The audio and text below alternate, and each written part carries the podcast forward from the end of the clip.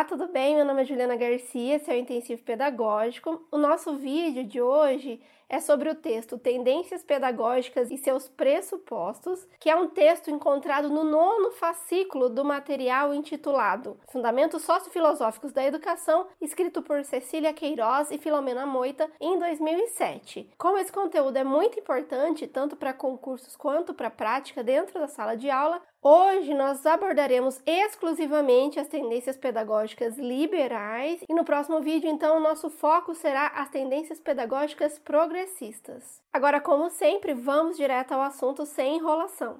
A primeira informação que nós precisamos ter em mente quando vamos falar sobre tendências pedagógicas é a necessidade de nós não nos fixarmos em datas. Então, nós vamos falar sim sobre os períodos onde cada tendência nasceu. No entanto, é muito importante a gente ter em mente que as tendências antigas não morrem ou deixam de existir quando uma nova tendência surge. E é por isso que é muito provável que a nossa prática atual ela seja muito influenciada por uma ou mais tendências pedagógicas. Mas aos poucos nós vamos aprofundar essa informação. Dito isso, vamos falar um pouquinho sobre o significado do termo tendências pedagógicas. No dia a dia, tendência é entendido por nós como influências, orientações ou estilo. É muito comum os cantores falarem sobre as suas influências, quais tendências eles estudaram ou tiveram contato e como essas influências construíram a sua identidade de cantor. Na educação, isso também acontece, mas a gente fala muito pouco sobre isso ainda. Mas de forma literal, como é que esse assunto é abordado pelos autores?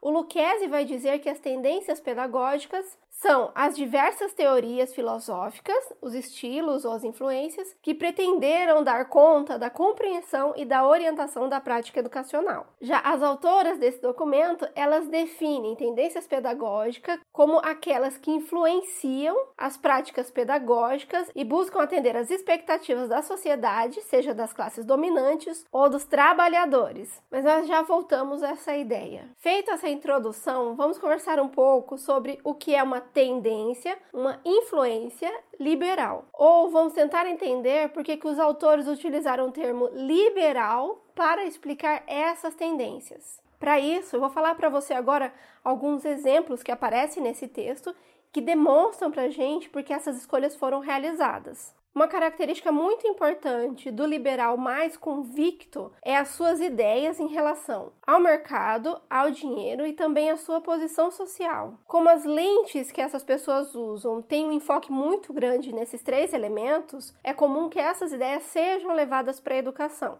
ou seja, que a educação passe a ser um elemento, um instrumento importante para que o liberal tenha acesso ou permaneça com esses bens para si. Em outras palavras, a educação para um liberal convicto, ela não tem a função de crescimento pessoal, formação de cidadão, construção de projeto de vida ou propósito, e sim preparar pessoas para atuar dentro da sociedade a partir dessa visão de divisão de grupos sociais. Desta forma, eu vou matricular o meu filho em uma instituição que possibilite ele conseguir certa posição social ou seja, ser médico, dentista, advogado. Afinal de contas, com essas profissões, o meu filho teria muito dinheiro. Em contrapartida, nós criaríamos um modelo mais barato de educação para a formação daquelas pessoas que vão trabalhar em fábricas ou que vão trabalhar no comércio ou em posições de menor prestígio. Afinal de contas, a sociedade deve permanecer com esse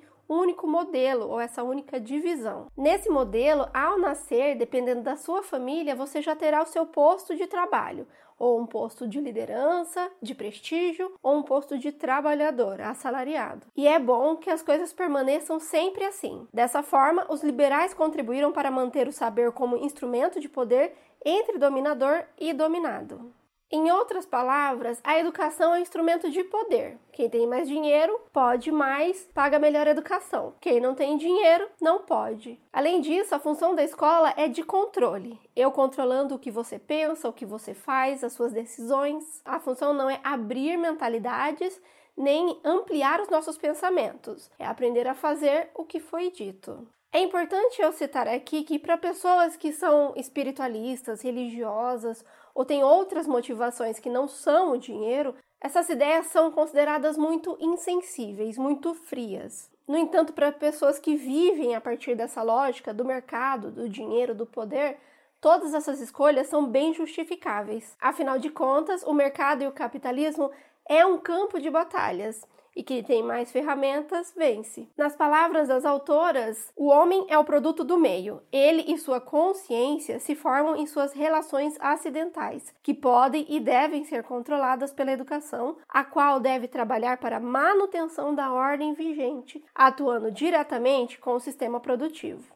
Sobre as tendências liberais, o primeiro modelo que ocorre aqui no Brasil é a tendência liberal tradicional. Ela vem para o Brasil a partir de 1549 com os padres jesuítas e ela permanece aqui no Brasil de forma quase intacta até os anos de 1920 e 1930. Como essa é uma tendência muito antiga, existem algumas características que a gente não vê na escola mais, como por exemplo a organização dos ciclos de ensino, onde na etapa 1 nós estudaríamos português, doutrina cristã e a escola de ler e escrever, e na etapa 2, música instrumental e o canto orfeônico, o canto em coral. Isso pode parecer estranho, mas lembre-se, esse era o ensino proposto pelos padres. Agora vamos verificar outras características que ainda aparecem de vez em quando dentro da sala de aula. A primeira informação é sobre quem era o público dessa escola tradicional. E o público era quem tinha dinheiro. O objetivo do pai era levar as crianças para a escola para que elas assumissem postos importantes na sociedade,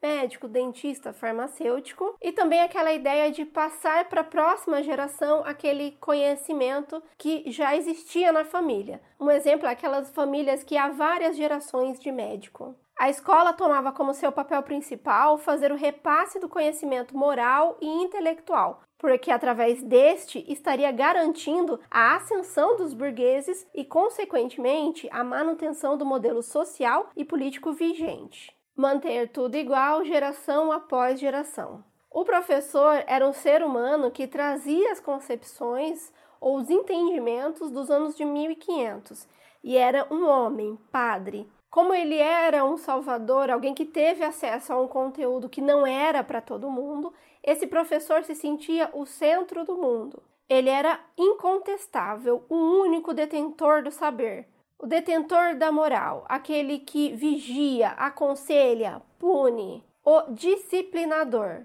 Aliás, uma curiosidade sobre esse período é que a pessoa que se formava como professor, ela recebia como símbolo da sua função um chicote, já que era sua missão disciplinar as almas. E quem era o aluno em relação a esse Salvador, esse ser supremo? O aluno era uma pessoa acrítica, que não tinha opinião própria. Ele era passivo porque ele só podia obedecer. E ele também não sabia nada, por isso ele era considerado uma tela em branco. Ou seja, não eram atribuídos muitas funções respeitosas para os alunos nesse momento. É por isso que o professor era considerado a autoridade máxima e também o disciplinador, e o aluno não era muita coisa. Sobre a metodologia utilizada por esses senhores, de novo, precisamos lembrar que eles eram padres e toda a lógica que eles vão levar para a escola combina muito com o ritual da Igreja Católica. Por isso você vai perceber a ideia de metodologia expositiva,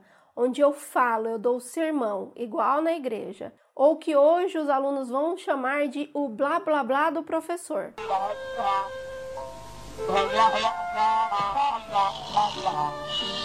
E as atividades eram divididas em momentos, rituais, igual acontece na missa também. Então, primeiro abre o livro, depois leia, depois faça o exercício, depois a prova oral e no dia seguinte tudo volta ao início. É como um ciclo e é por isso também que os autores vão falar que ela é mecânica. Outra curiosidade é que o primeiro documento de planejamento do professor, ele foi chamado de Ratium Studiorum, que significa em latim razões de estudo. Hoje, usando uma linguagem atual, nós chamaríamos de objetivos de aprendizagem.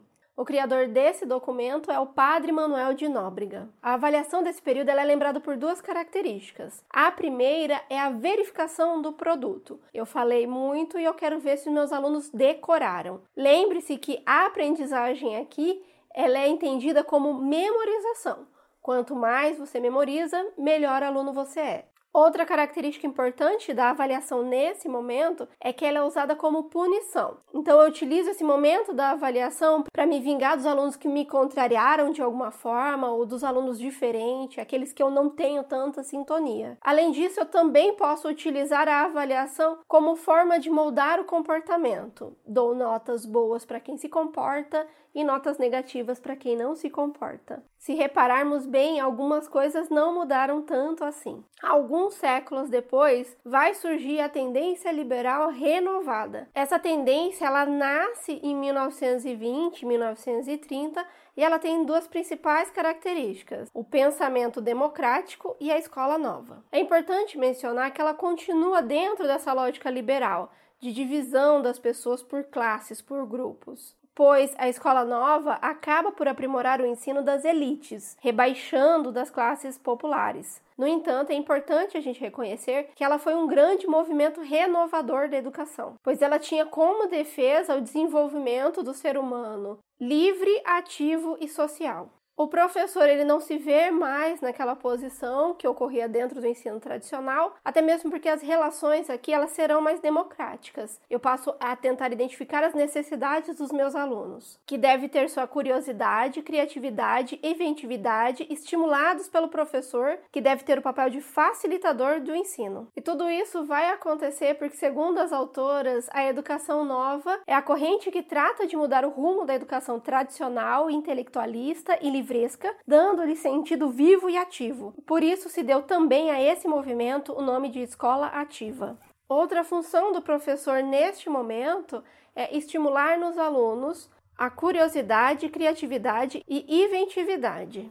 O conhecimento aqui, ele não é mais inquestionável ou imutável. Sempre foi assim, nós vamos repetir para sempre. Os profissionais da escola nova ou da escola ativa, eles vão entender que os conteúdos, o conhecimento, ele é algo inacabado, que pode ser redescoberto, que pode ser reinventado baseado em experiências cognitivas de modo progressivo, em consideração aos interesses. Aliás, o ensino não era mais baseado em decorebas, e sim na ideia de aprender a aprender e também no ensino baseado em experiências. Aliás, é bem provável que você já tenha ouvido falar sobre ensino baseados em experiências como algo extremamente novo e contemporâneo, mas a ideia surge aqui em 1920, 1930. Por isso que o papel do aluno é buscar, experimentar, conhecer. Veja que tem uma participação ativa, uma construção cognitiva e também uma ideia afetiva, que são experiências e informações desse período, ou que surge nesse período. E a avaliação, ela começa a ser verificado como uma forma de identificar como ocorre o processo de ensino. Ele não é mais sobre o produto, ele não é sobre a quantidade de acertos, mas sim sobre a qualidade da aprendizagem. Talvez nesse momento você já comece a fazer relações com alguns textos atuais que você anda lendo. E se você não verificou esse conteúdo ainda,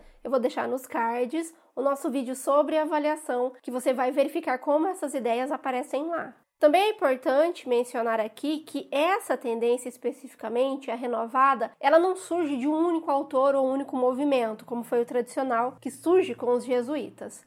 Aqui, o foco ele vai ser distribuído em diversos autores que buscavam novas formas de ensinar a partir das descobertas recentes, da descoberta como o cérebro funciona, sobre as emoções e tudo mais. É por isso que aqui as autoras vão falar que haviam várias versões sobre a pedagogia liberal renovada, que são a renovada progressista ou programática, que tem o John Dewey e Anísio Teixeira como seus representantes mais significativos, a renovada não diretiva, inspirada em Carl Rogers, o que enfatiza também a igualdade entre o sentimento de cultura como desenvolvimento de aptidões individuais, a culturalistas, a piagetiana, a montessoriana e todos esses modelos relacionados com fundamentos da escola nova ou escola ativa. Algumas dessas versões, ou alguns desses autores, eles ainda continuam importantes e são modelos utilizados com bastante afinco pela iniciativa privada, é um exemplo as escolas montessorianas. Atualmente, somente algumas escolas públicas utilizam esses modelos, as escolas que são consideradas inovadoras, mas estas representam um número bem menor do que a iniciativa privada. Outra informação que eu tenho que mencionar neste momento é que as autoras trazem essas informações, mas elas não vão aprofundar, elas não vão explicar o que são essas versões, elas só mencionam. No entanto, outros autores fazem esse aprofundamento. Em outros momentos, nós traremos outros livros, né, outros pensadores, e aí sim nós poderemos verificar o que significa cada uma dessas ideias que foram apenas citadas aqui. Para finalizarmos essa tendência, é importante nós falarmos um pouquinho sobre as tendências que envolvem esse estilo, essa influência. Apoiando-se na ideia de que o aluno constrói o conhecimento ou que o aluno é condutor do processo de aprendizagem, muitos profissionais acabaram não fazendo mais planejamento, organização da aprendizagem e nem pensando em como tudo poderia ocorrer. Deixava livre para que o aluno decidisse e guiasse tudo. Mas é importante a gente mencionar que se você faz uma leitura profunda sobre esses autores, essa ideia não aparece. Ela foi usada de forma equivocada. Mas vamos ser bem sinceros, se hoje as pessoas ainda têm uma compreensão não aprofundada desses autores, imagina há 100 anos. Vamos falar agora sobre a última tendência pedagógica desse vídeo, que é a tendência liberal tecnicista. Essa tendência ela surge poucos anos depois, se comparado do tempo que demorou entre a tradicional e a renovada. O ano que é divulgado pelos autores é no final dos anos 60. Ele é um modelo educacional que foi imposto por lei pelos militares e o foco aqui claramente não era igualar a educação, e sim manter essa divisão de duas classes. É por isso que esse modelo militar ele não foi atribuído às escolas de elite, a escola da classe dominante. Ele era para a massa, para o povo. Outra característica é que o foco aqui é descaradamente o trabalhador que vai para a fábrica. E é por isso que você vai perceber durante todo o momento as ideias que são muito similares aos treinamentos de empresa e não ao ambiente escolar. Como a função, o objetivo principal da escola nesse momento era formar mão de obra qualificada para o mercado de trabalho, ou como eles citavam no momento, pessoas competentes para o mercado de trabalho, os princípios defendidos nesse momento são a neutralidade, racionalidade, eficiência e produtividade. Veja que são todos termos ligados ao mundo empresarial, mesmo que esse ensino estivesse sendo dado para crianças muito pequenas. Outros termos que foram trazidos do mundo corporativo é em relação ao professor e o aluno. Então, o professor deixa de ser um profissional qualificado e ele passa a ser um técnico. E o aluno deixa de ser aluno e passa a ser um treinando. Outra observação importante nesse momento que demonstra pra gente como a história não é linear, não é reta, e sim em ciclos ou pendular, é a função do professor. Então, no primeiro momento, o professor é o incontestável, ele é a autoridade máxima. E às vezes, muitas vezes, ele também é o autoritário da história. Num segundo momento, para poucos, não para muitos, o professor ele é democrático. Então, ele ajuda, ele é o mediador, ele colabora, ele facilita a aprendizagem. No primeiro momento não há escuta, nesse segundo momento há escuta, o aluno é ouvido. No terceiro momento, a terceira tendência, a gente volta a observar o autoritarismo, a falta de diálogo, a autoridade máxima em relação a outra pessoa, desqualificada. Só que aqui não é mais a relação de professor e aluno que vai sofrer essa interferência do autoritarismo, e sim a relação Estado e escola. Agora é o Estado o inquestionável, o detentor de toda moral e todo conhecimento. E o professor, bem, o professor é o técnico. Veja que no primeiro momento e até agora, quando a gente fala sobre escola pública, o professor ainda era incontestável, ele ainda era o superior, a autoridade dentro da sala de aula. Aqui nós começamos a ver o professor ou a função do professor ser desvalorizada. Afinal de contas, a partir de agora, as verdades do professor não eram mais válidas. A verdade é aquela que vinha definida pelo governo por meio de apostilas de autoinstrução, instrução programada, teleensino, microensino, entre outros. A função do professor deixa de ser a de transmitir o conhecimento fixo universal e passa a ser entregar a apostila que possui os conhecimentos, possui as atividades e também possui as respostas na última página. O conteúdo dessas apostilas ele é fragmentado, bem superficial, bem sucinto, mastigado para que o aluno repita muitas vezes, memorize e faça a prova. É por isso que a avaliação ela também não é aprofundada, é mais para verificar se o aluno respondeu exatamente o que estava escrito ali na apostila. O conhecimento é uma experiência planejada, é resultado da experiência, ou seja, é resultado da experiência que foi criada por um profissional, não da escola, um profissional de fora, afinal de contas, o professor é só um técnico. A metodologia utilizada ela vem dos estudos ou das teorias educativas que surgem a partir do behaviorismo, comportamentalismo e Skinner, que são três termos que podem aparecer na prova. Essas concepções trazem como verdade inquestionável a neutralidade científica e a transposição dos conhecimentos naturais à sociedade. A ideia aqui é que os estudantes eles podem ser condicionados, treinados para desenvolver determinados comportamentos, os pensamentos que o Estado deseja implementar na sociedade. E o que, que acontece com o aluno nesse momento, como ele é visto? Se a história fosse linear, nós íamos dizer que primeiro o aluno não era ouvido, depois ele era ouvido e agora ele deixaria de ser ouvido. No entanto, a escola pública, quando nós falamos somente da escola pública, a gente precisa lembrar que não houve essa mudança. A escola renovada, ela era para poucos, era só para elite. É por isso que o aluno aqui continua sendo acrítico, continua sendo passivo, é só a linguagem as palavras que vão mudar para definir a mesma coisa. Então, as palavras que vão aparecer aqui é que era função do aluno copiar bem e reproduzir o que foi dito. Segundo as autoras, o chamado tecnicismo educacional, inspirado nas teorias da aprendizagem e da abordagem do ensino de forma sistêmica, constituiu-se numa prática pedagógica fortemente controladora das ações dos alunos e até dos professores, direcionadas por atividades repetitivas, sem reflexão e absolutamente programadas com riqueza de detalhes. É claro que essas escolhas pedagógicas, elas tiveram algumas consequências. E eu vou começar a falar para você agora o que foi que as autoras trouxe sobre esse assunto. 1. Um, a sociedade passou a atribuir à escola e à sua tecnologia, as apostilas, os materiais, toda a responsabilidade do processo de aprendizagem, negando os saberes trazidos pelos alunos e pelos professores. Lembre-se que eu estou falando aqui de um sistema autoritário. Quando eu sou autoritário, só a minha verdade vale.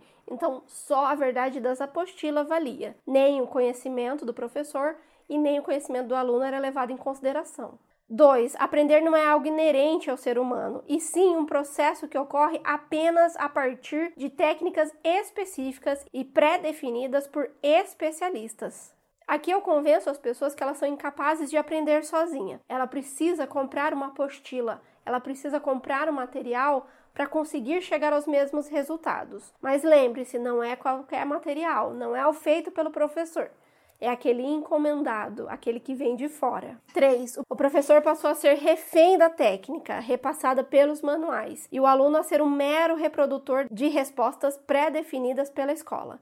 Assim, se o aluno quisesse lograr sucesso na vida e na escola, precisava apenas responder ao que lhe foi ensinado e reproduzir sem questionar e ou criar algo novo. De novo, se nós pensarmos na autoridade ou no autoritarismo, excesso de autoridade, tem sempre essa ideia de controle. Você tem que fazer exatamente o que eu mandei, decorar as palavras certas. Se você colocar uma palavra similar, eu desconto a sua nota. Assim, aluno bom era aluno com boa memória e não aluno que aprendia, também não era aluno que colocava o conteúdo em prática e nem que fazia mudanças. E o mau aluno ou mau profissional era aquele que não compreendia essa lógica o que questionava essa lógica. 4. O bom professor deveria observar o desempenho do aluno apenas com o intuito de ajustar seu processo de aprendizagem ao programa vivenciado. Então, eu tenho um programa e a minha única função, além de entregar a apostila, é verificar se os alunos estão fazendo as páginas corretas, no ritmo correto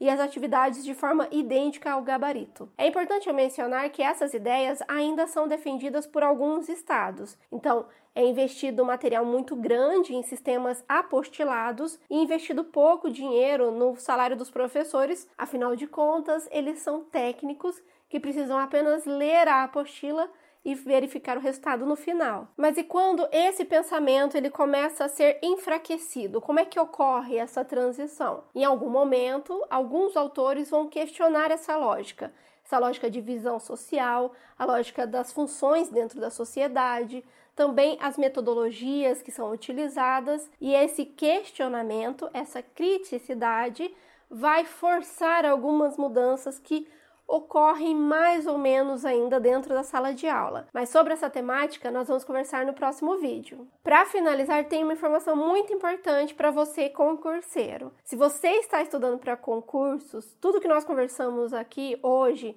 90% do que nós conversamos, ele vai cair em qualquer concurso. No entanto, é importante você verificar o seu edital se é exatamente essas autoras que serão mencionadas. Por que, que eu estou dizendo isso? Se cair Libânio ou Lucchese, existem algumas informações que são um pouco diferente e essa diferença pode te prejudicar na hora da prova. Então, se você verificar no seu edital que o concurso vai exigir esses dois autores, por favor, volte no vídeo e deixe nos comentários qual é o autor que será cobrado para você. O autor mais votado será o próximo que nós traremos resenha aqui para o canal. Enfim, se esse vídeo foi útil para você de alguma forma, não esqueça de curtir, compartilhar com seus amigos. Também se inscreva no canal porque a gente tem conteúdo inédito toda semana. E agora lá no intensivo pedagógico, nós vamos começar a verificar como é que esse conteúdo cai na prova. Eu vou comentar com vocês algumas questões e você terá um simulado de questões comentadas para nunca mais você ter dificuldade na prova. Por hoje é só, um abraço e até a próxima.